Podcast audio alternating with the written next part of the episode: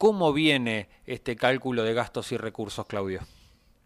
Sí, bien, bueno, venimos trabajando este, todas estas semanas. Este, nos quedan todavía unos días para, para poder elevar el presupuesto. Nosotros hemos pedido la prórroga hasta el 10 de diciembre. este, hoy estamos esperando también que estos días que el ministro de Economía de la provincia este, bueno, pueda este, informar a los municipios cuáles son los datos macrofiscales que todavía nos contamos y que para nosotros bueno es una variable fundamental para poder este, terminar el cálculo de recursos y así terminar de definir todo lo que es este, la planificación de, gastos e inversiones para el próximo ejercicio. Claro, difícil saber este, cuánto gastar si no se sabe la, provincia cuánto va a enviar, ¿no? sí, sí, todavía, bueno, se habla que provincia lo estaría elevando en estos días el presupuesto, este, y la verdad es que, como vos decís, complica a veces un poco las estimaciones este, si no contamos todavía con alguna certeza o por lo menos algún horizonte este, por parte de provincia con lo que tiene que ver con el CUD y la coparticipación.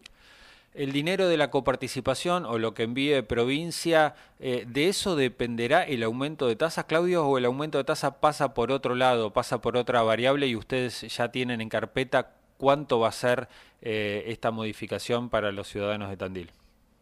No, no, impacta también, digamos, o sea, nosotros habitualmente tenemos una conformación que, es este, el 50% de recursos provinciales y un 50% de recursos propios. Este, está claro que este, lo que se destina como CUD y, coparticipación también este, tiene impacto, nosotros también lo ponderamos al, momento de, de, determinar el aumento ponderado de tasas, ¿no? Eh, si todo sale más o menos como ustedes lo están previendo hasta ahora, ¿de cuánto sería este aumento de tasas municipales? Mira, todavía no está cerrado, pero está claro que va a rondar este, probablemente lo que lo que lo que se está hablando de, la pauta inflacionaria, ¿no es cierto? Este, pero ya te digo, todavía no no queremos adelantar un, un importe porque quedan este, algunos puntos por cerrar. Este, creo que el más importante tiene que ver con estos datos de provincia hmm. este, y eso puede hacer variar, digamos, un poco la, composición del, del aumento de tasas este, y bueno, preferimos esperar un poquito esto como para terminar de cerrar. Está bien, cuando ustedes hablan de lo que se prevé en pauta inflacionaria, estamos hablando por supuesto del 2022 o, o, lo que dejó el 2021. Sí, a ver, se juegan un poco las dos variables, pero uno también habla de la proyección este, de lo que puede llegar a pasar en el 2022, ¿cierto?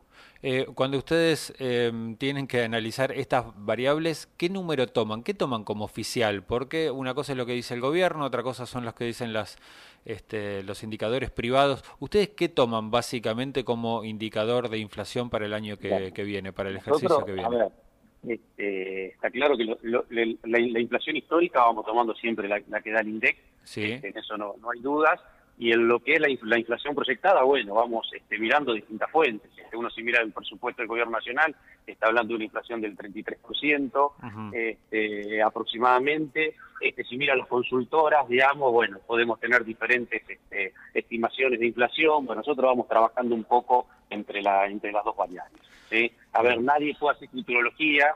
Este, fíjate vos que cuando uno mira, digamos, apreciaciones sobre la inflación, este, hay distintas opiniones, pero bueno, uno trata de, ir este, manejándose con las distintas fuentes que tiene y ponderando este, una, una inflación estimada. Claro, justamente te iba a, decir eso. ¿Cuánto influye acá la cuestión de la ponderación? ¿no? Porque ustedes ya a esta altura deben tener un registro de lo que se ha anunciado como inflación oficial y lo que termina siendo. Eso te da un, un porcentaje de ponderación que tranquilamente te sirve para aplicar a los ejercicios que vienen. ¿Esto es así? Exactamente, pero te reitero, después juegan un poco otras variables este, tienen que ver, como por ejemplo esto que es el dato para nosotros más importante, que es este, la masa coparticipable, que bueno, eso también, digamos, puede hacer este, alterar de alguna manera o, diagramar de otra manera este, el, incremento de tasas, digamos, que uno planifica para el viene.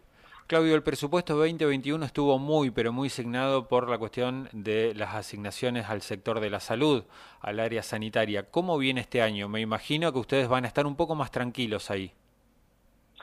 A ver, el, 2021 ha sido un presupuesto también que, se han destinado este, recursos muy importantes al área de salud, de hecho esto lo, venimos viendo, que el peso relativo del sistema sanitario en todo lo que es el ejecutado del, municipio ha crecido a casi el 38%. Nosotros pensar que cuando elevamos el presupuesto, este, lo estimado por el sistema de salud rondaba el 33, el 33 y monedita, 33, 34%, que es lo que históricamente más o menos tiene el sistema de salud. Hoy estamos unos cuatro puntos arriba esto casi 5, que es este, en, un, en un presupuesto de, de que habíamos elevado 5.200 millones, es, una, es un monto importante, ¿no es cierto?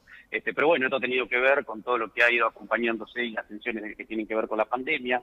Era esperable que así suceda, pero esto también ha sido un esfuerzo financiero como para poder este, destinar los recursos y sostener el sistema sanitario.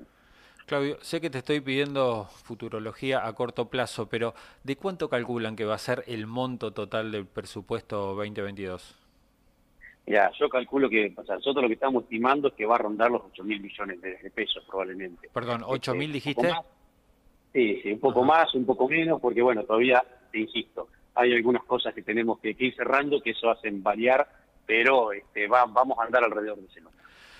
¿Cómo eh, me imagino ustedes diseñando el presupuesto en el día a día en el marco de una pandemia? Es fácil, no, no digo que sea sencillo porque hay que sacarlo de, algún lado, pero es fácil ir incrementando las áreas de acuerdo a la demanda. Ahora, ¿cómo se vuelve a la normalidad después de una pandemia en materia de presupuesto? Sí, a ver, bueno, esto se, acá hay un gran trabajo conjunto con cada una de las áreas, ¿no es cierto?